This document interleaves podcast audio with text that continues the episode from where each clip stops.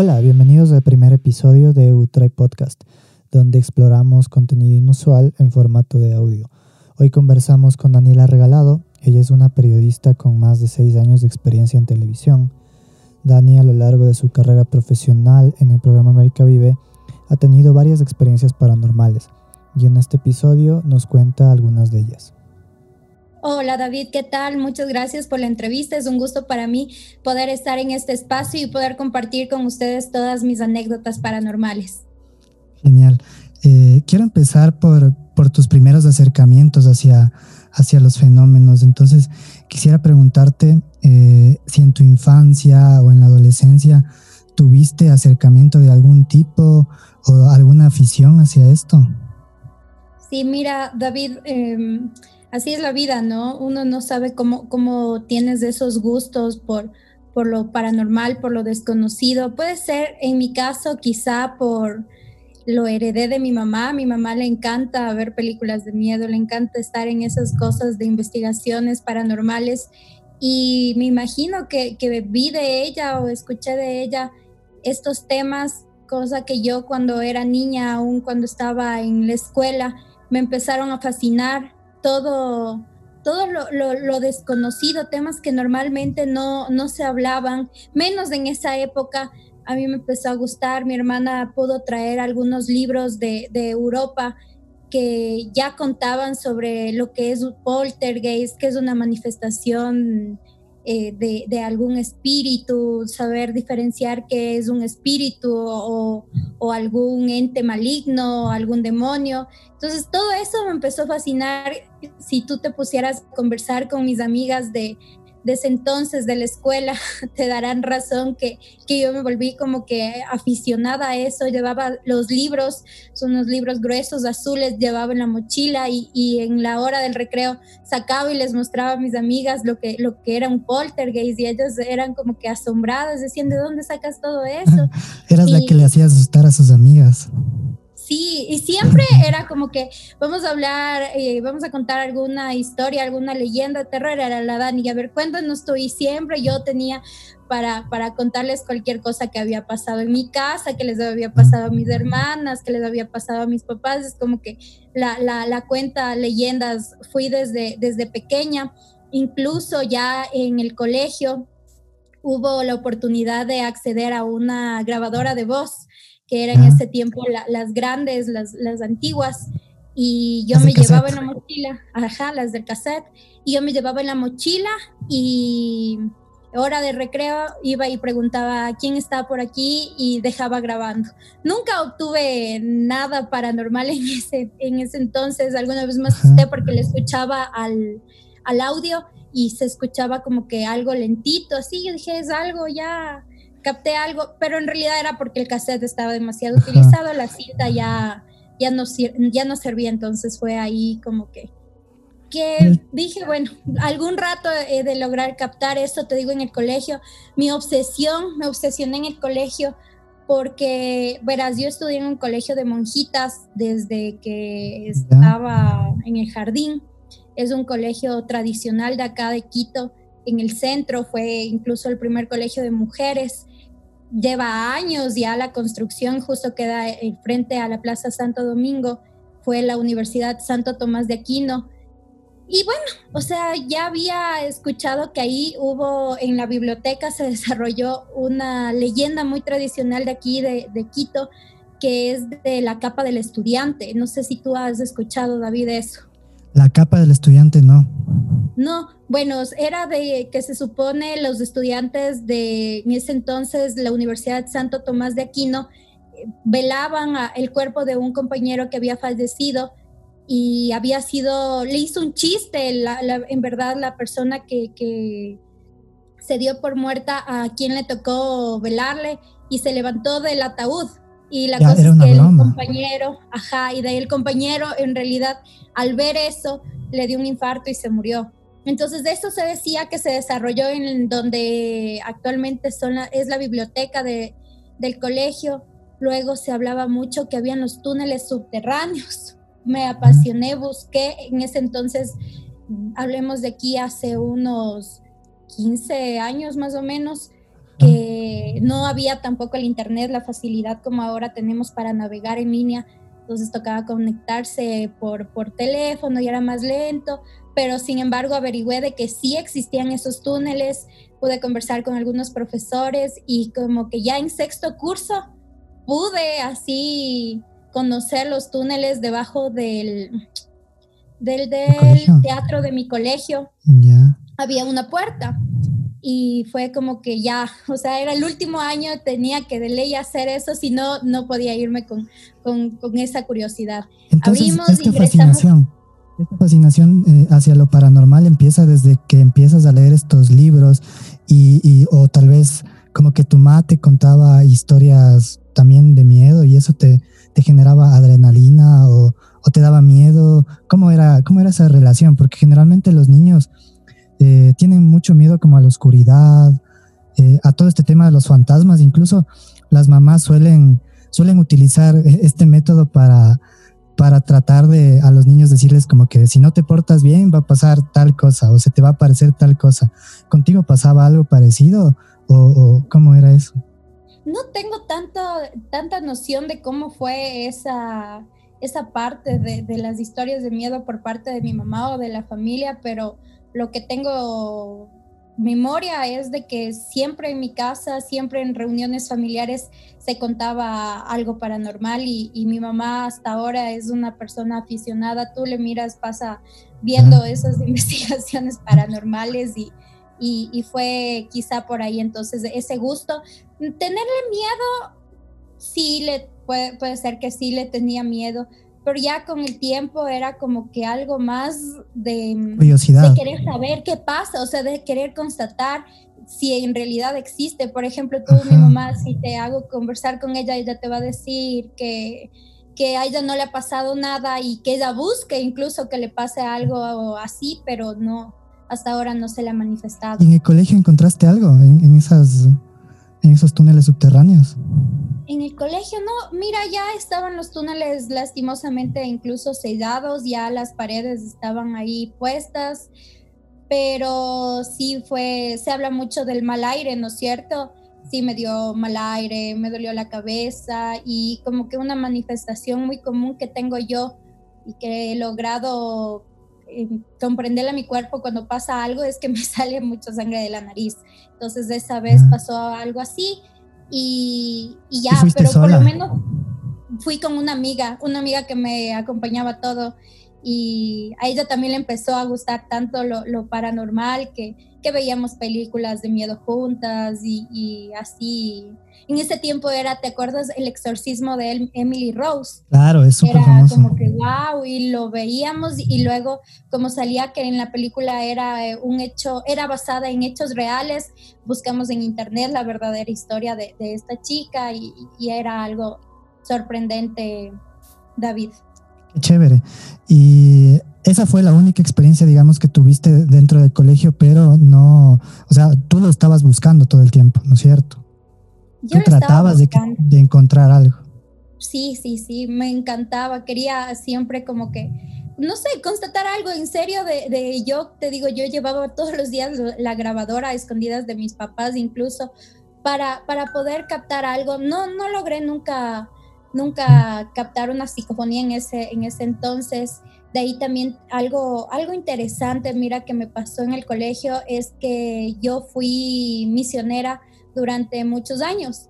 En las misiones, yo te digo, tendría unos 14, 15 años y te, te daban la responsabilidad de irte hasta lugares muy lejanos de, tu ciudad, eran recintos, zonas apartadas, donde incluso no llegaba ni siquiera el servicio básico. Y fue mi última misión, estas misiones se realizaban justo en Semana Santa y fue en la última misión cuando me pasó algo interesante que se va a conectar con otra anécdota que te voy a contar y que me sucedió en la vida más adelante. Había muerto, era Viernes Santo, a mí me tocaba impartir la misa del Viernes Santo, estaba leyendo el Evangelio, bueno, todo como que la parte de ceremonial de, la religión católica que se realizaba. Esto era parte del colegio, las misiones. Parte del colegio, exacto. y en eso llega una persona llorando, interrumpe la misa y dice, se murió tal persona. Y nosotros todos nos quedamos así, todos lloraban y se acercan a mí porque yo era la líder del grupo de las misioneras y me dicen, por favor, señorita, acompáñenos para poder orar por el alma de esta persona. Entonces, imagínate, el, el, el gran, el zapato que me pusieron, yo era pequeña aún, no, no tenía el 100% como que una noción de... ¿Cuántos años tendrías? unos 15 años exagerando, no más, o 16. Estabas dirigiendo una misa. ¿Te imaginas? O sea, es, es, algo que yo ahora ya, unos 10 o 12 años después, analizo. ¿Qué hacían los adultos ahí? ¿O era parte de la experiencia de la misión? ¿Los adultos veían cómo tú dabas la misa? ¿Eran parte del público o...?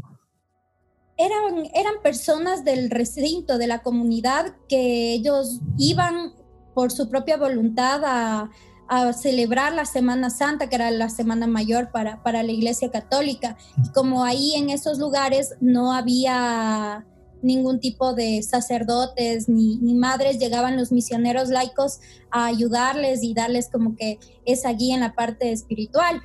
Y, y, mira que te daban a ti la potestad antes de salir a una misión se hacía una ceremonia religiosa en el colegio en la que nos daban la bendición a las misioneras y el padre nos daba esa potestad de que nosotros podíamos ir a impartir misa, leer el evangelio con la gente y así. Ah, qué interesante. Entonces, pero mira David, la cosa es que yo en esa misión no tenía ni siquiera zapatos. La ropa se nos fue en el río. Era, o sea, era algo de, de, locos lo que nos había pasado. A mí mis zapatos mm, eran una chancleta solo que te queda el, el dedo ahí. Se rompieron. Me tocaba ponerme así hojas envueltas. O sea, era algo que ahora... Qué por, el, por, el, clima se te fueron los, los zapatos. ¿Qué, ¿Qué pasó ahí? Los zapatos se rompieron, zapatos muy, muy básicos, eh, se rompieron por tanto caminar porque eran distancias, por ejemplo, eh, te hablo desde el centro histórico, caminar hasta más o menos el quicentro de las 6 de diciembre. Eran unas distancias loquísimas y era dentro de un recinto que todo era agreste, las personas se dedicaban mucho a la agricultura y, y al sembrío del arroz. Entonces era súper eh, loco, pero lindo. Y aparte luego nos dieron también como un medio de transporte a las tres chicas que estábamos ahí. Era una burrita. A esa burrita le bautizamos como el corazón. E, era una burrita que estaba embarazada y las tres no nos lográbamos subir en ella, más nos daba pena, pero nos acompañaba. Pero bueno, regresando a esta, a esta anécdota que te digo, David. Ajá, llega esta señora, dice que, que, hay un familiar muerto y que la ayuden de alguna forma. Ajá todo el mundo salió en peregrinaje desde la iglesia hasta la casa de este señor. Empezó ya a anochecer, ya las luces no hay, te digo, postes ni nada, eran la, la selva, o sea, cruzando así todos la, los bosques, decían ya mismo salen también las serpientes, de hora de que salgan los insectos, tengan cuidado. Y bueno, llegamos y era una casa de caña, así como las que normalmente se ven en, las en la costa. Y fue la impresión de, yo era la primerita que, que subí y la impresión de verle al cuerpo de este señor, era un señor ya de unos 80, 90 años, muy delgado y de cabello blanco, lo que puedo recordar, que estaba en el piso solamente cubierto con una sábana blanca. Entonces nunca había tenido como que un acercamiento así tan directo con la muerte y bueno, mm, logramos como que leer salmos y durante toda la madrugada era ver también cómo ellos se despedían de su difunto. Pasó eso, para hacerte más rápido el, la anécdota. Al siguiente día tuvimos ya que llegar hasta la Concordia, que era donde le iban a enterrar al Señor. Y yo por algo de distracción doy un mal paso y me caigo dentro de la fosa. donde le iban a enterrar a este señor. Fue una locura. Ajá, fue así como que wow. Y de ahí ya me sacaron de ahí, pasó el tiempo y ahora te voy a contar la otra anécdota que me sucedió en la universidad. Yo seguí periodismo y estábamos en clases de cómo hacer una crónica periodística.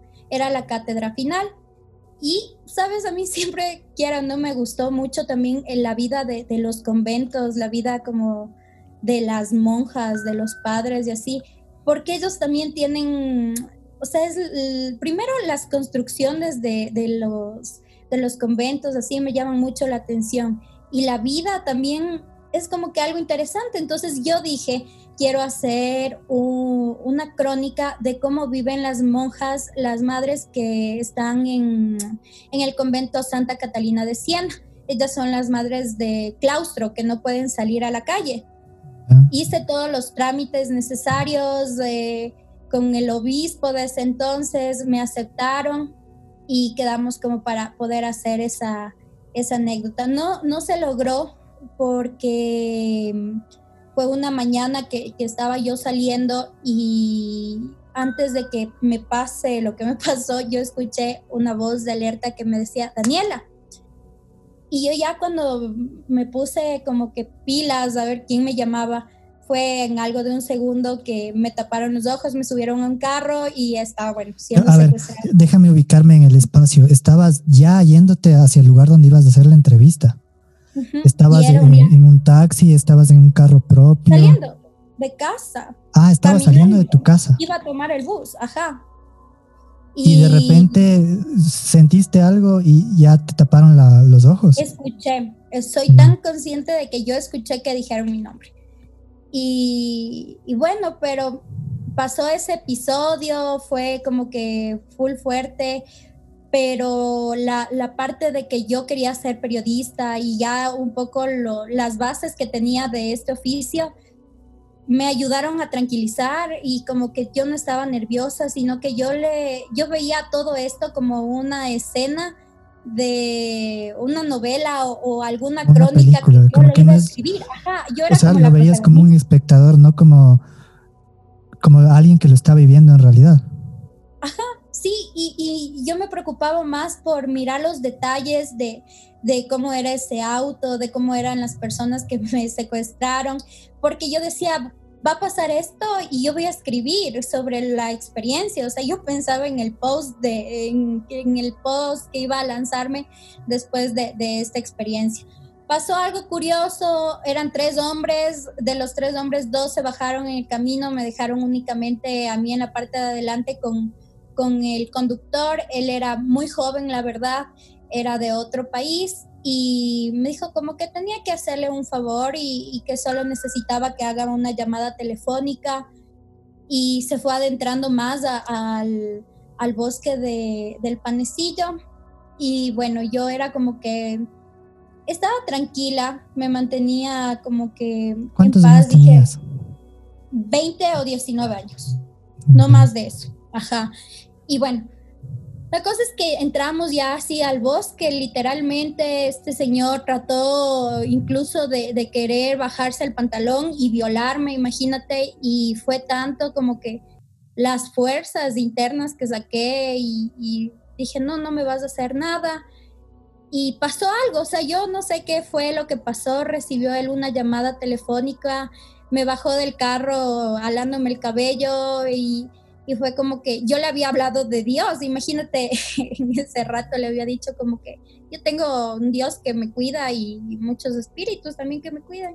Y este me decía, este señor me decía como que tu Dios hoy te salvó y me dio una patada en la parte de, de atrás de la espalda y yo me quedé temblando en el piso mientras escuchaba que eran unas motos y el carro se fueron de ahí. Toda esta experiencia fue con los ojos vendados, o sea, no veías nada. No, no, yo sí veía, absolutamente. Solamente fue el, al momento que me cubrieron los ojos, fue ah. cuando me subieron al carro. De ahí yo veía todo. Obviamente tenían, tenían el codo. En ese momento probablemente tú podías reconocerlos otra vez, ¿no es cierto? Claro, claro, yo le tengo a la persona a la que te digo, el conductor, aquí en la mente, tal cual para un retrato hablado tranquilamente serviría. Tenía unos ojos, te diré, muy especiales, era como que los ojos se le desorbitaban y perdía la pupila, la forma. Y a la final no te hicieron nada, o sea. No, o sea, a la final se robaron mi celular, mi cámara fotográfica, mi grabadora de voz, rompieron unos reportajes que yo tenía, justo era semana de cátedras en la universidad y rompieron mi, mi, cátedra que había hecho también para otro, otro, otra materia, pero no pasó nada. Pero verás, te voy a contar lo que pasó ahí. O sea, fue un episodio también distinto porque ya se alejó el carro, se alejaron las motos, yo me quedé en el piso en posición fetal y, obviamente era la adrenalina, me empezó ya a, me empecé a dar cuenta de lo que me había pasado y fue una voz nuevamente que era como que, no, Daniela, o sea, levántate porque si te quedas aquí puede pasar algo peor. Entonces de donde sea saqué las fuerzas de levantarme y en eso era así, llegó un viento, David, que me envolvió todo así y como estaba en el bosque, los árboles, fue como un viento que me, que me como que me impulsó para yo levantarme, busqué mis lentes y quería buscar como que mis documentos personales y salí corriendo de ahí. Casi me piso un carro cuando llegué allá a una calle principal y cuando llego al otro lado de la calle yo iba a tomar un bus. O sea, mi plan era tomar un bus e ir a mi casa, era lo que yo tenía en ese momento como una urgencia. Y cruzo eh, la calle ya te digo, un carro, una furgoneta blanca así, se quedó así súper cerca de mí. Y mm, en la parada me encuentro con una señora y le digo, señora, ¿me puede regalar 25 centavos? Y me dice, ¿qué le pasa? Y le digo, no, solo regálame 25 centavos para el bus. Y era una viejita y ella me coge la mano. Yo tenía las manos heladas y ella tenía unas manos tan cálidas que cuando me dio la mano fue como que sentí paz y logré coger el bus y todo lo demás. Bueno, ya se desarrolló todo este episodio y a unas dos o tres noches después que me pasó esto, tuve un sueño muy interesante. Era de, de que este señor, otra vez yo me caía, volví a soñar de lo que me caí en esta fosa de... Del señor muerto. Iban a enterrar al señor. Ajá, y mm, yo escuchaba como que, ah, le vamos a matar, o sea, eran como una, una, mezcla de voces, un popurrí de voces de que querían hacerme daño, y asomaba este señor, que te digo que se quedó en mi mente grabado, el señor que falleció allá en, en el recinto de la Concordia, y me daba la mano, y me ayudaba a salir, y decía, así como tú también me ayudaste, yo también te ayudo. Y fue como que me levanté así, y yo lo tomo como una, un mensaje de, de, que quizá fue él o fueron algunas almas, acciones buenas que capaz hice antes las que me protegieron, porque la policía, incluso cuando fueron mis papás a poner la denuncia, la policía les decía cuántos días lleva desaparecida y mis papás les decían, no, está aquí, se agradezca porque la mayoría de casos no regresan. Extraño. ¿Ellos sabían tu nombre? No, o sea, yo digo que no fue como que algo que estaba premeditado, ¿no? No, no sabían mi nombre, ellos supieron de mi identidad al momento de sacar de mi mochila mi billetera y obviamente ahí tenía el carnet de la universidad, la cédula y todo lo demás. Entonces, quizá yo lo tomo como que ese Daniela que escuché en un principio era como una voz de alerta de, de algo que, que no, no sabría explicarte. Y, y, eso, o sea, yo lo tomo eso como que algo que me pasó, algo que, que fue obviamente un episodio feo, pero a la vez de analizarlo y también hasta ahora lo, he analizado y digo, ¿qué pasó? ¿Qué fue? ¿Por qué esa protección? Y poco a poco con mi carrera, con, con el trabajo que tengo actual, con las personas que he tenido contacto, que he podido entrevistar, me he ido dando cuenta que, que quizá existe algo más allá, alguna fuerza sobrenatural que, que está cuidándome. Em, ahí viene mucho lo, lo, que te conté de mi primera entrevista. Bueno, puede ser mi primera entrevista a lo paranormal. Fue a un medium de acá de Quito y mientras yo le entrevistaba él, él se fue, se fue así de, de la entrevista, se perdió por completo. Y para, regresó. para la gente que nos escucha y no sabe nada acerca de este tema, ¿nos puedes explicar qué es un medium? Verás, un medium es una persona que tiene la capacidad de comunicarse con las personas o los seres del más allá. Puede ser ya sea de una manera pueden escucharles o pueden sentirles, pueden verles, existe diferente tipo de, de mediums. Daniel, que era la persona al que le entrevisté, él podía escucharles. Entonces los, los, espíritus se comunicaban a través de él por, por ese sentido. ¿Y cómo llegaste hacia él? ¿Cómo llegué? Hay un señor que es muy conocido en el mundo de lo paranormal, que es Harold Hernández. Él también tiene un programa de radio, o tenía, porque ahorita ya están en las redes sociales. Y fue quizá por la parte de periodismo algo que, que nos hicimos amigos en, en el Facebook y empezamos a conversar.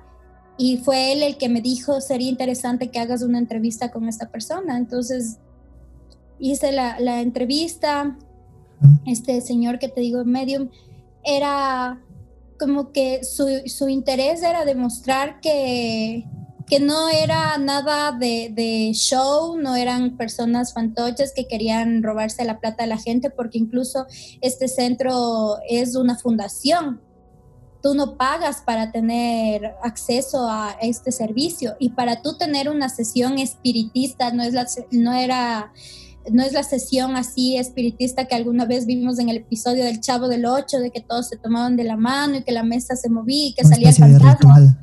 Exacto, no, aquí él tenía como que tienes antes que, hacer esto, tienes que prepararte psicológicamente, debes conocer bien lo que vas a hacer, cómo, eh, en qué consiste todo el proceso, para de ahí sí, después de unos tres meses que duraba este curso, tú podías ya hacer la, sesión espiritista con, con el alma de, de, algún ser querido que quizá tú querías decir algo, que piensas que se fue sin decirte algo importante. Y a mí lo que me pasó es de que tras esa entrevista me llegó un mensaje de él eh, diciéndome que yo debería estar muy tranquila porque para mí hay un, hay un ser especial que me está cuidando y que lo pudo ver, que estaba siempre en la parte de mi espalda, en la parte atrás mía, que era una persona alta, blanca, de cabello blanco y el detalle más así impactante que usaba una chompa roja.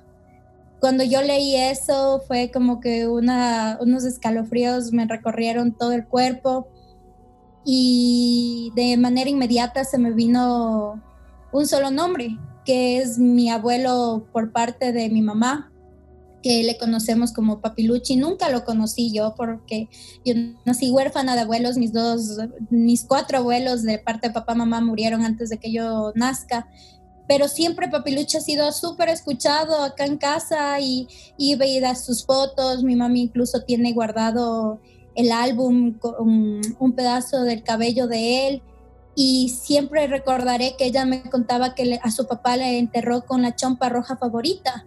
Entonces ya era un, detalle tan específico que te hizo creer que en realidad él había visto eso. Exactamente, que, que le vio a, a mi abuelo y yo me preocupé, fue como que no está descansando y de ahí me explicó de que llegas a un nivel ya después de haber trascendido y, pasar a la muerte, llegas a, un nivel en el que puedes elegir si vas al otro lado y, y, descansas en paz o también hay personas o almas que deciden cumplir otra misión y cuidar y él decía que que no sabe por qué, pero que decidió venir a cuidarme. Entonces, no, no se sabe y dice que él siempre le vio como que también sonreído y le había dicho como que estoy bien. Entonces fue como que, bueno, está bien. Obviamente mi mamá sí se alarmó un poco y fue como que, y ahora mi papá no descansa. Y yo, no, no, sí descansa, pero, pero con todo es como que rezarle y así, y le tengo muy presente, verás. Y otra anécdota ahí que se viene eh, paranormal en cuanto a, a mi abuelito, es que yo tendría, ¿qué te digo yo? Adolescente, unos 13, 14 años, eh, nos íbamos a ir a la playa, me acuerdo. Y mi mami es la encargada de dejar todo en la casa cerrando, darles de comer a los perros y así. Y ya en el carro nos encontrábamos mi papá, mis dos hermanas y yo. estábamos como que ya dormidas porque viajamos de madrugada. Y en eso yo era como que cerrada los ojos escuchando. Se sube mi mamá y mi mamá le cuenta a mi papá que cuando ya estaba yéndose, le había dicho como que al papá, como que papi Luchi cuida mi casa. Y le había visto en el corredor, justo también en el corredor que da mi cuarto, que él había pasado con la chompa roja. Entonces eso le contaba y yo luego ya les escuché y les preguntaba y ellos no nos decían por, porque no tengamos miedo ni recelo de la casa, pero, pero eso ha sucedido. Incluso ya hace unos cinco o seis años, mis papás tuvieron un viaje, mi mamá viajó y mi papá tenía trabajo. Y me vino a acompañar mi mejor amiga Carla Narváez acá y estábamos cocinando juntas y todo y ella me dice, Dani, vino un señor alto de cabello blanco. Y yo le digo, no, pero solo estamos nosotras y nadie puede entrar. Y nos fuimos a buscar, nunca hubo nadie, o sea, y evidentemente creo que también le, le pudo ver a, mi abuelito por ahí. ¿Y a través de Medium pudiste conversar con él o, o solo fueron los mensajes que, que él te transmitió? No, la verdad, solamente los mensajes que él me transmitió no he visto como que la necesidad de, querer conversar con él. No sé si tenga algo pendiente o, o que... No sé, no, pero según lo que me explicó el medium es algún llamado que tú tienes y alguna desesperación que tienes por conectarte con esa persona para, para que puedas empezar una sesión de medium Mientras tanto, no. Y no, no me ha nacido eso.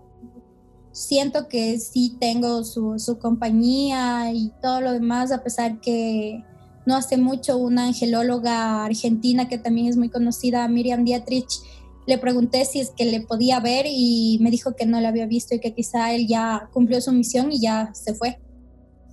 Interesante. Supongo que también a lo largo de tu carrera periodística y estando siempre relacionada con este tema de lo paranormal, tienes este sentido de, nosotros en Ecuador le decimos cachar a, las personas que, que de alguna forma tratan de mostrar algo que en realidad no, no tienen, como que poderes psíquicos o de repente eh, pueden decirte que pueden leerte el futuro, predecir ciertas cosas. Supongo que también tienes experiencias de esas. Sí, sabes que gracias a, la trayectoria, a la carrera que tengo también como periodista y, he tenido como la oportunidad de entrevistar a varias personas que están metidas en este mundo de lo desconocido, de lo paranormal, mm, siempre he considerado que tengo ese sexto sentido bien activado. Y Sí, la mayoría de mis entrevistados han sido personas demasiado admirables, tienen un conocimiento infinito de, lo, de los temas que ellos hablan y una convicción de lo que ellos dicen. No caen en esto de la fantochería ni, ni tampoco en la especulación, pero sí me ha tocado alguna vez vivir alguna experiencia en la que ni bien llegué a, a la casa de esa persona ya me dio una mala espinita y, no creía tanto lo que me decía y de lo que hacía él también como que esa especie de limpias. No, no le tuve al 100% la, la, la fe. Y dejando de lado un poquito el, tema de, las personas, eh, ¿a ti personalmente te ha pasado algún tema paranormal como de, de, que se muevan cosas o de que vayas a algún lugar y pase algo? o, a futuro el tema de las psicofonías eh, se volvió realidad? ¿Pudiste captar algo? ahorita, ahorita se me vino a la mente algo, una etapa de mi niñez que fue también súper loco. No sé cuántos años tendría, debo haber tenido unos 8 o 9 años. A mí me gustaba ir a dormir en la casa de mi tía abuelastra. y bueno, me había quedado dormida con ella estaba, ella tenía en ese momento, creo que es un bazar, y ya se había levantado, ¿no? Me había dejado a mí dormida ahí. Cuando yo entreabro así los ojos y miro el velador, ella tenía una taza, pero era las tazas de, de las antiguas así, era blanca y ya se estaba como despintando, ajá. y te juro, vi clarito como la taza se fue así para atrás. Y yo me quedé así en lo que estaba despertándome, ya me desperté al 100% y me fui donde Marty, se llama ella, y, le conté y, se rió, me dijo, no, mi hijita, de haber visto mal o así. Pero eso es como que sí, te juro, te juro que, que, que vi y garantizo. Y otro episodio de la niñez que no sé por qué tengo, no sé qué pasado si les he preguntado a, mis papás yo me acuerdo que en la cama que de mis papás de la anterior casa había una ventana y yo me acuerdo que se asomaba una muñeca que se sonreía, que se reía y todo lo más, pero yo le, o sea, es un recuerdo que, que le tengo vigente y les he preguntado a mis papás y no me han sabido dar razón, quizá porque de niña me daba full convulsiones y temperatura, por ahí puede ser que, que veía esas cosas un poco extrañas. Eh, hablando ya, Sí, tenía, me daba unas temperaturas súper fuertes de, chiquita y llegaba como que a convulsionar así medio, medio denso, pero ya, bueno, eso ya se fue que esto tiene que se relaciona con, con, con, de alguna forma en esta percepción que tienes? Porque me cuentas que eh, sientes a veces como que, por ejemplo, e, esa vez que te pasó lo del secuestro, que alguien te, te grita tu nombre, o de repente que cuando sientes que algún lugar está eh, con un ambiente pesado, eh, empiezas a sangrar. ¿Crees que tiene que ver con, con, esta percepción que tal vez tú tienes? Definitivamente, hay que aprender a escucharle y conocer al cuerpo y yo creo que he podido desarrollar y aprender a escucharme y, saber lo que pasa. Sabes que mm, algo que me pasa recurrentemente es cuando llego a algún lugar o ponte en el transporte público, ya se subía alguien, ponte para ir a la U, se subía a alguien y se sentaba alguien al lado mío y me daba así full escalofríos y yo prefería levantarme, quedarme parada, irme a otro asiento porque decía, no es una persona que, que es buena, o sea, me estaba dando escalofríos, me estaba dando esa mala espina, mejor me retiraba y me ha pasado así también con amistades o personas que he conocido a primera vez y, y no soy de las personas que rechaza a alguien la primera vez porque por mi profesión de comunicadora siempre estoy abierta a, conocer a la gente, a escucharles, pero sí me ha pasado eso. Entonces sí son como que señales de tu cuerpo y como que ese sexto sentido que he logrado desarrollar. ¿Te pasa frecuentemente que eh, tu cuerpo reacciona frente a lugares que tú vas? ¿Cuál, ¿Me puedes contar alguna experiencia que hayas tenido sobre eso? Verás, te voy a contar algo también que, que me pasó en esto del periodismo. Dos anécdotas puntuales. La primera es de que nos habían invitado a la fábrica textil Imbabura para realizar un reportaje paranormal porque habían dicho las personas que trabajan ahí, los turistas e incluso el alcalde de ese entonces que había algo que no podían ellos dar explicación, habían tomado la fotografía de una niña que se escondía atrás de unas rejas y fue como que, ok, vamos. Llegué hasta ese lugar, era una fábrica que estaba abandonada, que estaba adecuada como, como un museo. Sentí los escalofríos mientras le entrevistaba al alcalde también era como que me sentía incómoda, no me sentía bien en ese lugar, ya quería irme. Y cuando me tocó entrevistarle a la chica que era la guía principal, que ella aseguraba que durante sus guianzas había, les, le veía a la niña que corría por las maquinarias y que le jalaba el cabello, o sea, que era bien traviesa ella. Mm, yo también era como que decía, ¿se grabará? Fue así, fue como que se grabará quizá aquí una psicofonía o algo se manifestará, pero era algo solo en mi mente. Te cuento también para que las personas sepan, siempre en la entrevista yo grabo el audio con mi celular para yo tener también un respaldo de la entrevista que hice. Ah. Bueno, pasó y ya cuando estaba, bueno, salí de ese lugar, era heladísima, súper helada y mi camarógrafo de ese entonces me dijo como que ya te dio mal aire, estás pálida y le digo, creo que sí, Ricardo, ¿qué hacemos? Me dice, vamos, voy a, a, prender un tabaco para fumarte. Entonces él me fumó aquí, lo que se hace normalmente, que se cree comúnmente acá en Ecuador, que es bueno para eliminar esas malas energías que absorbiste de algún lugar o de alguna persona. Me salió sangre nuevamente y ya regresando a Quito era como que, yo digo, qué, qué pesado que estaba este lugar. El camarógrafo que en ese tiempo trabajaba conmigo ya era una persona que llevaba años en el programa y que incluso él estuvo en la época en la que América Vive iba a los lugares a cazar fantasmas, literalmente, iba con, con, las grabadoras para hacer psicofonías y entonces le creía mucho lo, lo que él decía de lo que pasaba y él me dijo como que sí, ahí hubo de ley algún fantasma o algo. Llegué a mi casa, empecé a escuchar el audio y cuando esta chica que te digo que le entrevisté estaba contándome de la niña traviesa que le jalaba el cabello, casi me muero de un susto porque yo estaba eh, acostumbrado a escuchar con los audífonos y tu cuerpo está como que en unos decibeles, ¿no es cierto? La voz ahí y de repente el grito fue como que, ay, ¿qué pasó? Y, no, evidentemente, verás, le, le, coloqué en el Adobe Audition, que es este programa de, para poder editar audios. Y lo más raro es que las frecuencias normales de, de la voz nuestra están para arriba, ¿no es cierto?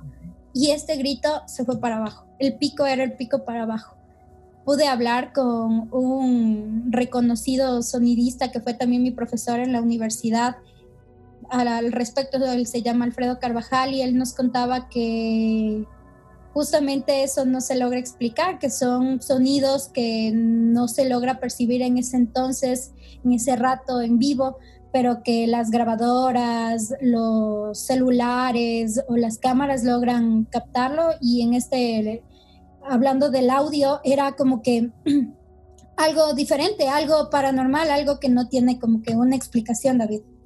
¿Y solo era en el momento exacto que ella hablaba o era durante toda la entrevista? No, fue un grito, fue un grito estruendoso y punto. o sea, fue ahí, nada más. De ahí no se registró ningún tipo de, de otro audio.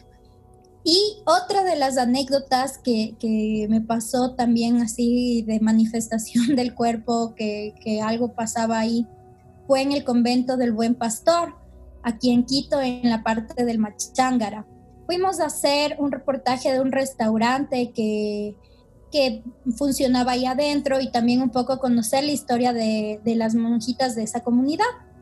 Yo llegué y a mí me gusta mi trabajo, ¿no? A mí me, me encanta llegar a un lugar nuevo, conocer a las personas, escucharles, entrevistar, ver las tomas que mi camarógrafo está haciendo. Yo disfruto, o sea, es la pasión de mi trabajo. Pero llegué y fue como que me sentí súper agotada, me sentí cansada, fatigada, no quería estar en ese lugar. Le dije a mi compañero, le digo, ah, rápido a las tomas, ya vámonos. Súper raro en mí, porque en serio que conmigo trabajan doble jornada las personas que me saben acompañar, porque me encanta ser muy metódica, muy ver en los detalles, ajá, muy detallista.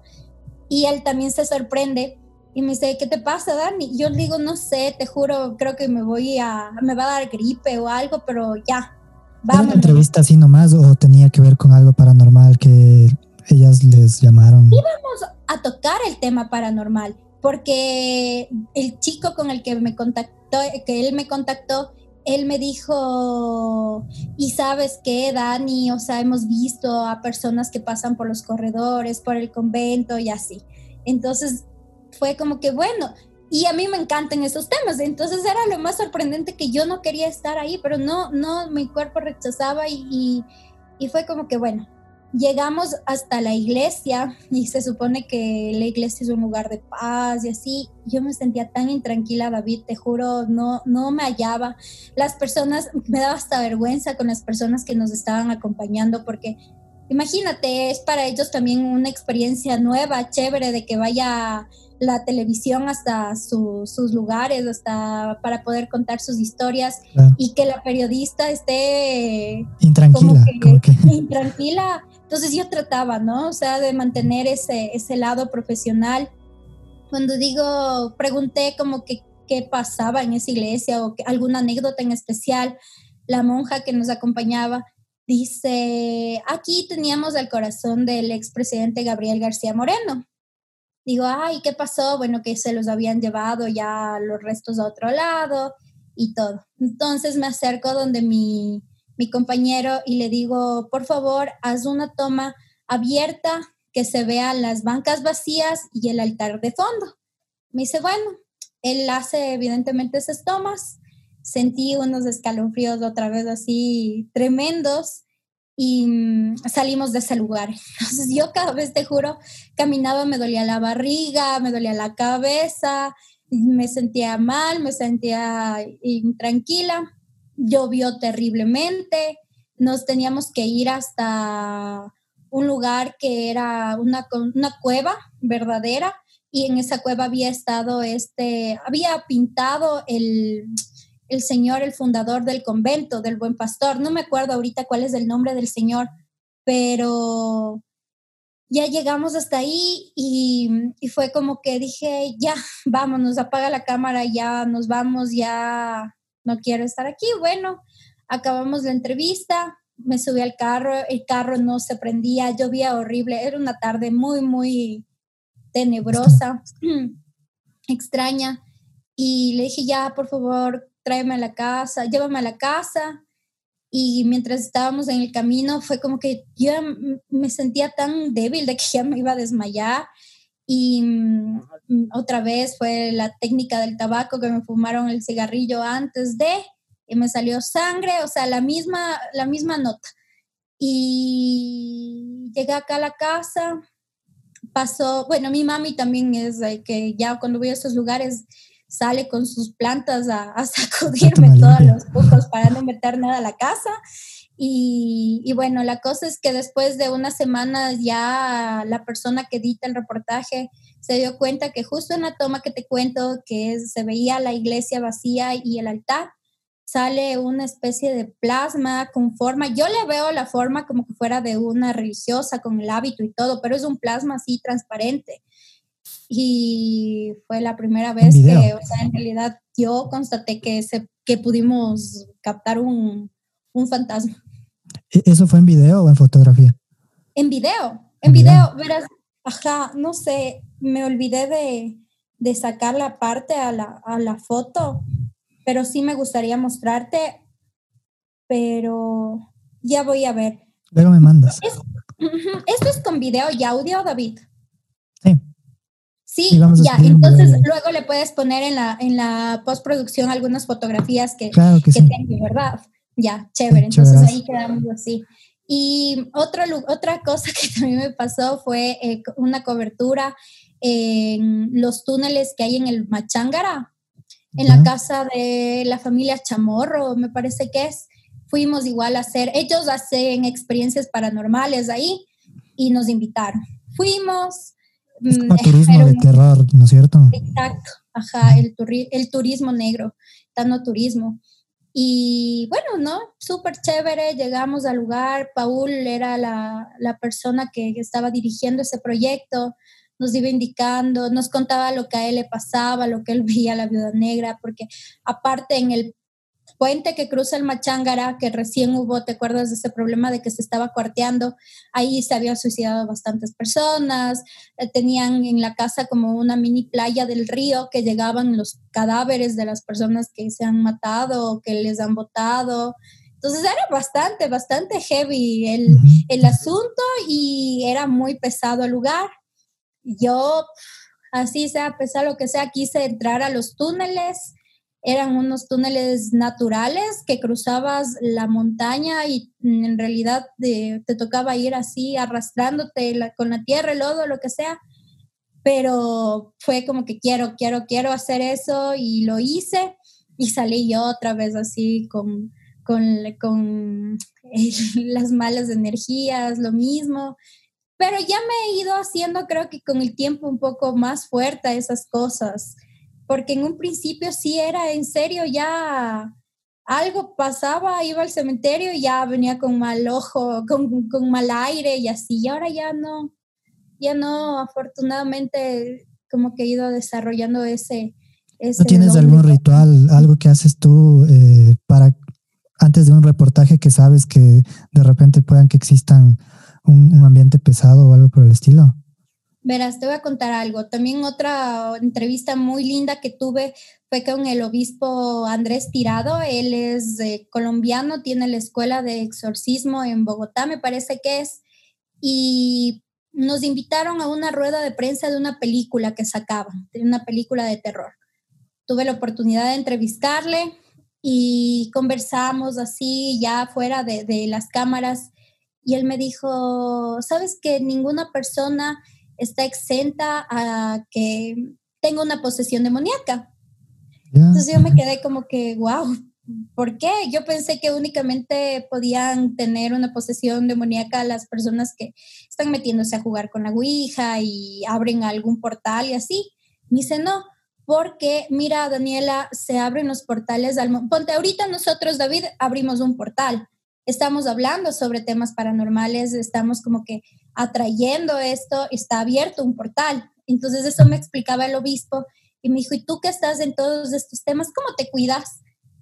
Y dije, yo me cuido, depende, o sea, es mi religión, lo que yo creo, yo me persigno, yo oro, yo rezo y, es de esa católica? mi Yo soy católica, ajá. Entonces me dice, bueno, pero a ver, si entonces eres católica, te recomiendo que cada vez que vayas a la iglesia te lleves de agua bendita y tú cuando vayas a salir a las coberturas, y no solo coberturas que sean de temas paranormales, todo tipo de coberturas, me dice. Eh, coge un algodón, remójalo en, en agua bendita y ese algodón colócate en el ombligo. Le digo en el ombligo, ¿y por qué en el ombligo? Me dice, el ombligo es como que el chakra principal, por el ombligo, imagínate, primero tiene un valor tan sagrado que es el que te unió con tu mamá tanto tiempo, por donde tú recibiste alimento cuando estabas en su barriga. entonces él dice, por ahí entra y sale las enfermedades, la energía, la buena o la mala energía. Entonces me dice, nota cómo saludan los grandes ejecutivos o como que personas importantes, ellos en realidad se, se, cubren el ombligo con la mano izquierda y te dan la mano con la mano derecha. ¿Sabes por qué es de eso? Le digo, no. Dice, es justamente para que no se le roben la energía y ellos contener su energía y no ingrese ninguna mala energía. Porque al rato que tú estás haciendo esta acción, tocándole a la otra persona, están transmitiéndose la, la energía prácticamente, ¿no? O sea, ellos te, tú le estás dando tu buena vibra y esa persona también, o puede ser mala energía. Hay un intercambio ahí. Ajá, hay un intercambio.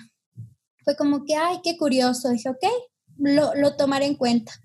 Y de ahí algo que también uso casi siempre es una pulsera de la protección roja, que me dijeron que aquí está, mira. Como la que les ponen a los bebés. Ajá. Eh, lo recomendable es utilizarlo todos porque, mm, y lo que me han dicho siempre es la mano, mano izquierda, siempre. Izquierda, en la mano izquierda, exacto. Porque la mano izquierda es la mano del corazón primero y es la mano que, que recibe. La mano derecha es la que da y la mano izquierda es la que recibe. Entonces, al momento de recibir algo con esta mano, si es que es algo que, que es negativo o que no es para ti, esta pulsera te va a proteger y va evidentemente a expulsar o, rechazar cualquier tipo de, cosa, energía negativa que, que, te quiera hacer daño. Ese es como que otro de otro ritual. De ahí mm, no tengo más rituales.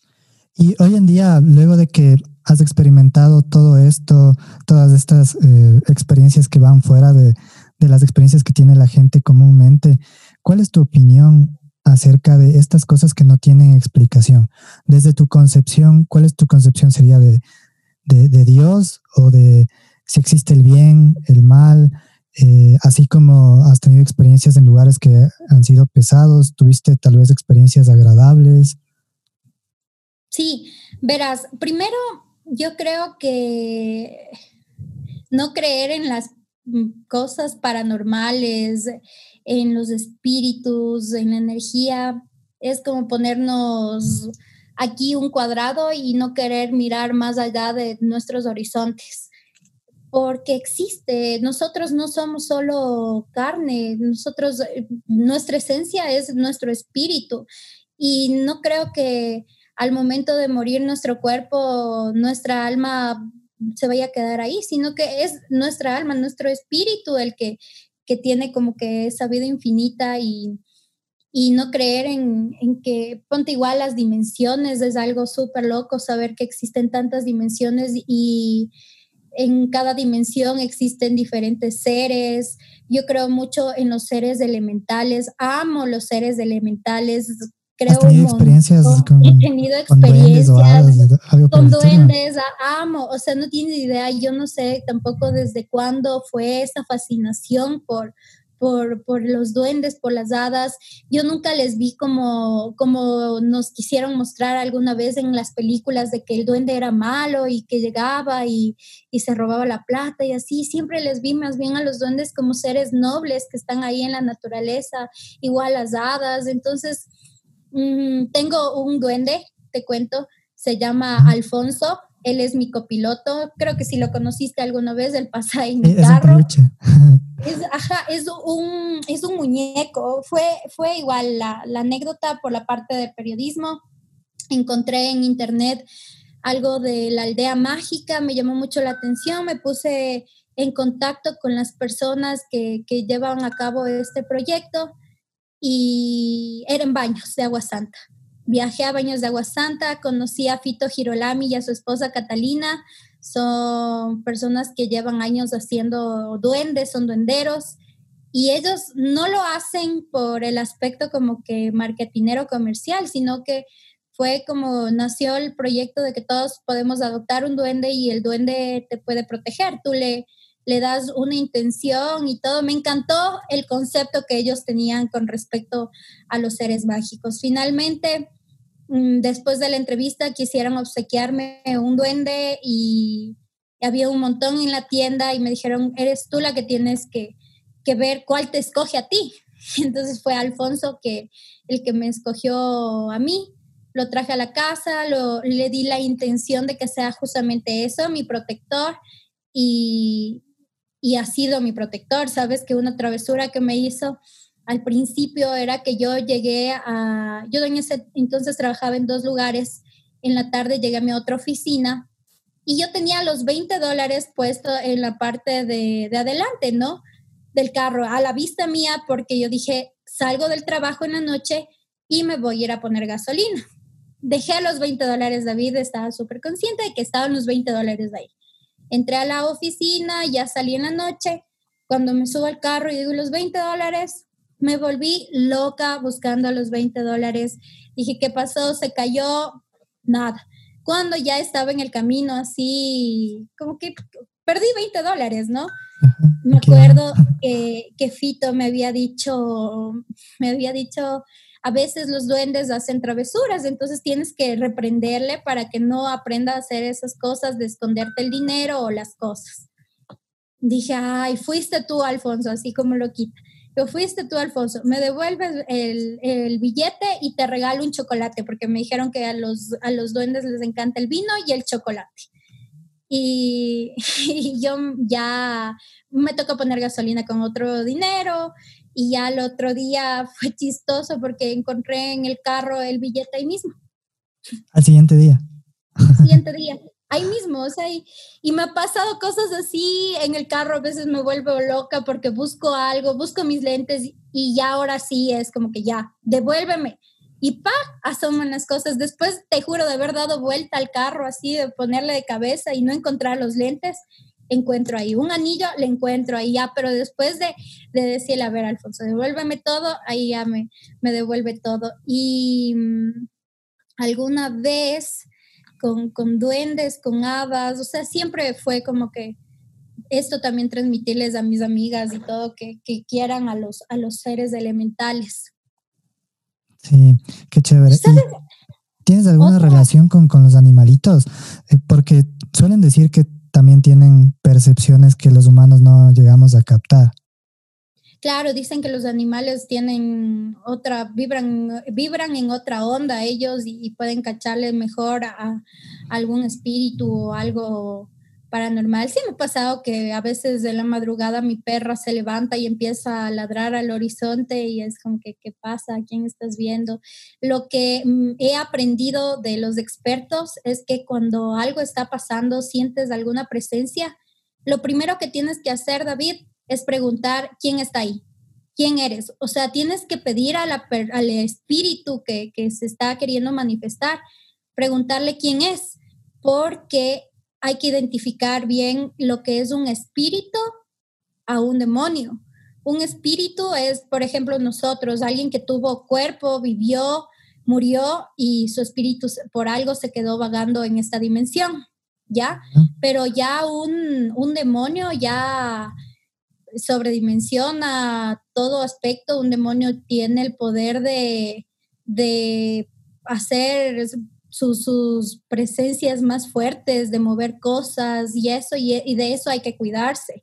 De eso sí hay que cuidarse y saber reconocer muy bien lo que me decía también el obispo Andrés Tirado, de que no, no todos los espíritus son buenos, pues puede haber espíritus o más bien dicho demonios malignos que, que, quieren algo en la casa. Se dice mucho que cuando en un hogar existe mucha discusión entre todos, todos tienen un mal carácter, es porque capaz hay algún demonio o algún ser maligno que, que está haciendo que, las personas vibren en una, en una onda negativa.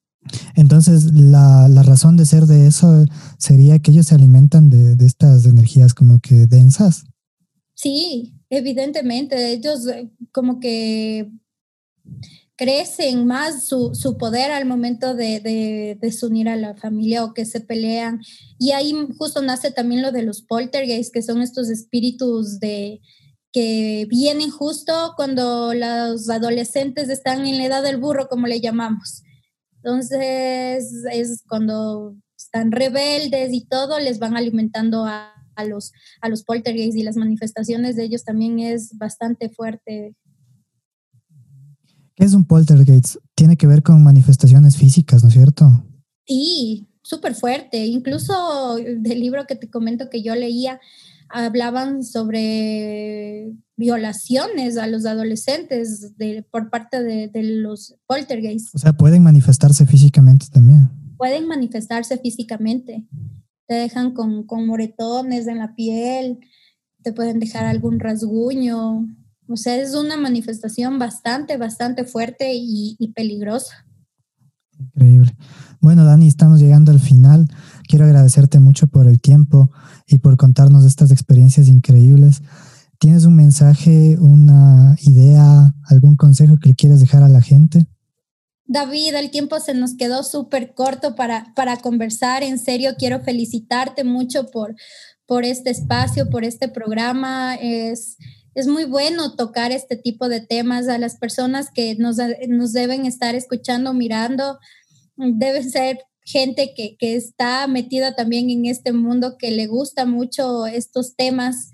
Y, y yo lo que les puedo decir es que tenemos que quitarnos las vendas, no hay que ser ciegos, no hay que querer tapar el sol con, un dedo. Existen los espíritus, existen demonios, existen seres elementales. Creo y, he tenido manifestaciones de los ángeles, amo a los ángeles, ellos me dan la protección.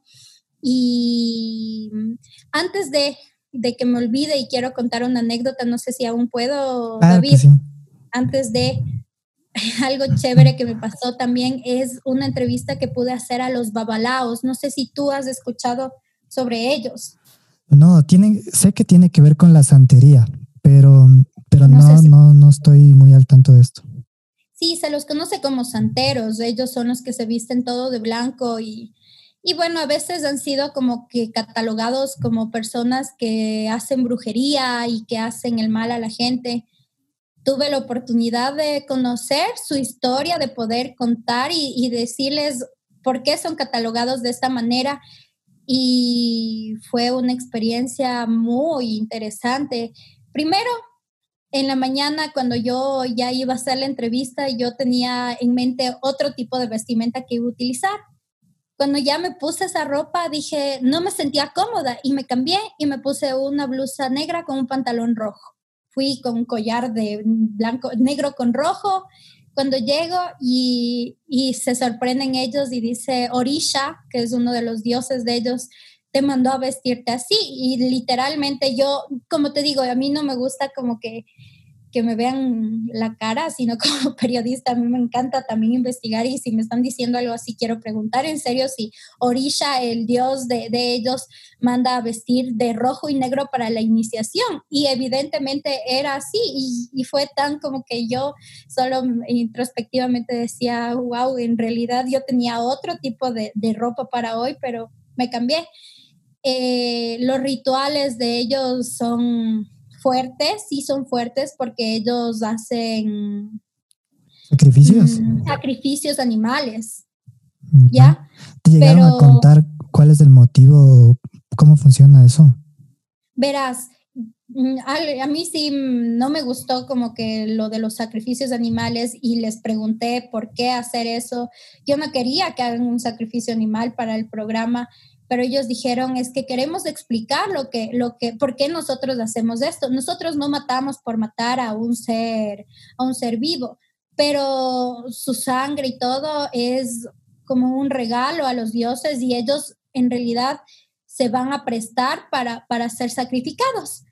Entonces yo me quedé como que aún con ese corazón de que no, por favor, no vayan a matar ningún animal en mi frente porque yo me voy a morir aquí sacaron primero una paloma con la que me hicieron la, limpieza principal y le mataron con un, un cuchillo, le clavaron la yugular, la paloma murió, no hizo como que, como no fue tan violenta la escena y la sangre la vertieron ahí a uno de los dioses. Y el otro que, que me quedé así en realidad impresionada sacaron un gallo de pelea, o sea, era un gallo bien grande, muy fornido, muy bonito. Y obviamente le sacaron de la caja y él era loco, un animal, no tenía control de, su, de, de, él, de sus actuaciones.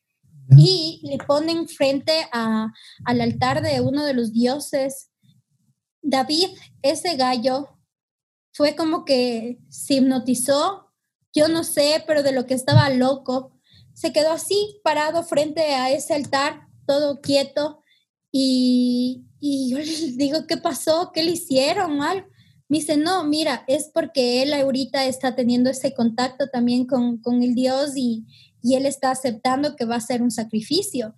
El gallito se acostó al frente del altar, él solito, y, fue como que ahí hicieron el sacrificio, pero no fue para nada, él no puso fuerza, no puso, no, no se opuso, no puso, ajá, no puso resistencia.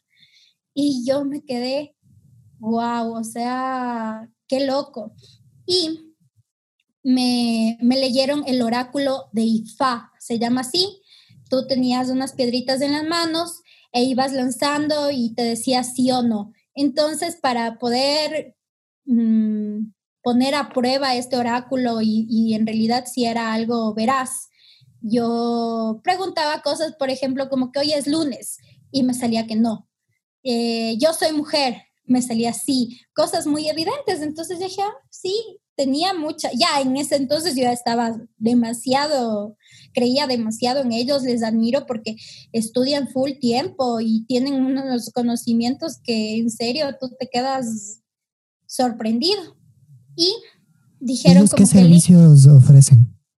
Ellos hacen el servicio de las limpiezas, ellos hacen, ellos se llama el de las siete copas, no recuerdo bien, que varias personas en los locales ponen, eh, son copas con agua y eso tú llegas y tienes que ir poniendo las manos sobre las copas y, y así el, agua va a absorber todo lo, la energía negativa de las personas que ingresan a ese lugar, hacen las limpiezas, los sacrificios, o sea, sí, es un trabajo para, para la gente que quiere llevar un mejor estilo de vida, se puede decir, pero te voy a, contar esto que me pasó también con ellos, que fue interesante y como que más o menos pude atar de todo lo que me había pasado antes. dijeron como que ya tiene a mi compañero camarógrafo, le dijeron como que ya tiene todas las, las tomas necesarias del reportaje. Le dice él, sí. Dice, ya puede apagar la cámara y, y si gusta puede salir para que nos deje solo con Daniela. Entonces yo me quedo como que, bueno, ok. Se fue, fue como que un momento privado entre, entre los dos babalaos y, y yo. Y me dijeron, te tenemos que decir algo, nosotros jamás en todo lo que hemos llevado este tiempo de, trabajo y de servicio a la gente, jamás hemos visto tantos espíritus, tantos tantos almas alrededor de una persona que contigo. Normalmente hay dos o tres personas, dos o tres almas, espíritus, guías que, que les acompañan a las personas. Pero tú, Daniela, me dices así, tú, Daniela, no tienes dos o tres, tienes un batallón, no tienes idea del montón de almas que tienes alrededor. Y son almas que son buenas, son almas como que te están brindando protección y están agradecidas. Tú tienes un batallón y es sorprendente porque hay personas que, te envidian. Ahí me dijeron como que había una persona que quería imitarme o algo así, como que quería reemplazarme en algo y que ellos no, no permitían. Entonces me decía, ¿tú tienes alguna explicación de por qué tienes esta cantidad de almas? Porque estas almas quieren estar contigo, estas almas es como que se sienten felices de darte protección. Y yo no, no sabía explicar y quizá les conté también este episodio que te comenté al principio de, de la persona de la misión y todo. Entonces ellos me dijeron, eres un buen ser humano que con tu trabajo de periodista estás haciendo el bien a muchas personas desinteresadamente y sin querer tú has estado eh, sirviendo como un imán para, para este tipo de, de espíritus. Y digo, ¿y ahora? ¿Y yo qué, qué, me hago con tantos espíritus? ¿No?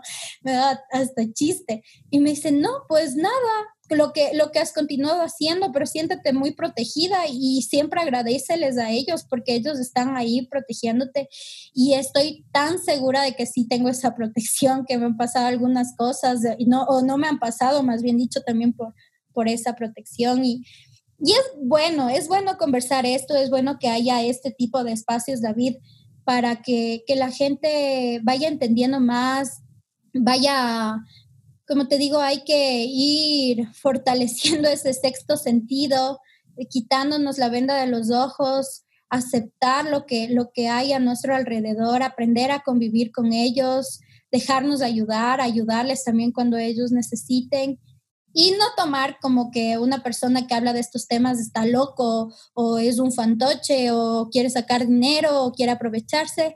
Habrá, ¿no? Siempre hay excepciones, pero hay gente que lo hace desinteresadamente, hay gente que en realidad está haciendo un aporte a la, a la sociedad.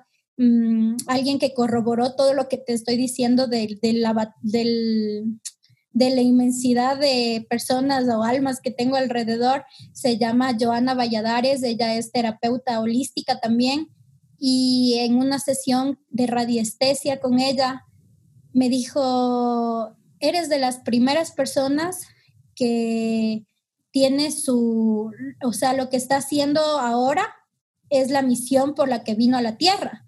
Entonces yo me quedé como que, wow, me dijo, sí, es esta la misión, estás como que en un 95% de la misión, quizá falta ese 5%, pero estás bien. Y, y, de ahí ella también pudo ver a todas las, las almas que estaban ahí al lado.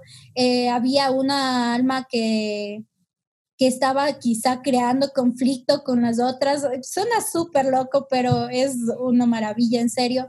Y había, ella me pregunta, ¿tú crees en la reencarnación? ¿Crees en las otras vidas? Dije, sí, yo sí creo en, la reencarnación y en las otras vidas. Preguntó cuántas veces había vivido, no me acuerdo también.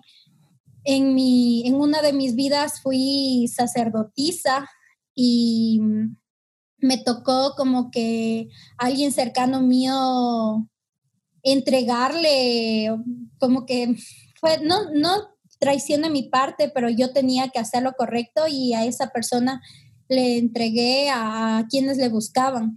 Entonces ella había estado ahora en, mi actual vida como espíritu, no como persona, sino como espíritu y estaba queriendo crear conflicto un poco con, con el resentimiento, pero ella pudo limpiarme y, y, le mandó, pero es, es interesante, hay que hablar un montón de este tipo de temas y, y hay muchas personas que son expertas y, como te digo, David, quieren ayudar a las personas a encontrar también esta calma emocional y espiritual que tanto nos hace falta.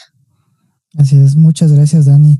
Te agradezco mucho por el tiempo y esperamos que este espacio sirva para que las personas empiecen a investigar más acerca de estos temas y tal vez ser un disparador de conversaciones también con, con los amigos y porque casi siempre hay alguien que tiene experiencias que no puede explicar y muchas veces estas experiencias pueden ser la puerta hacia nuevo conocimiento.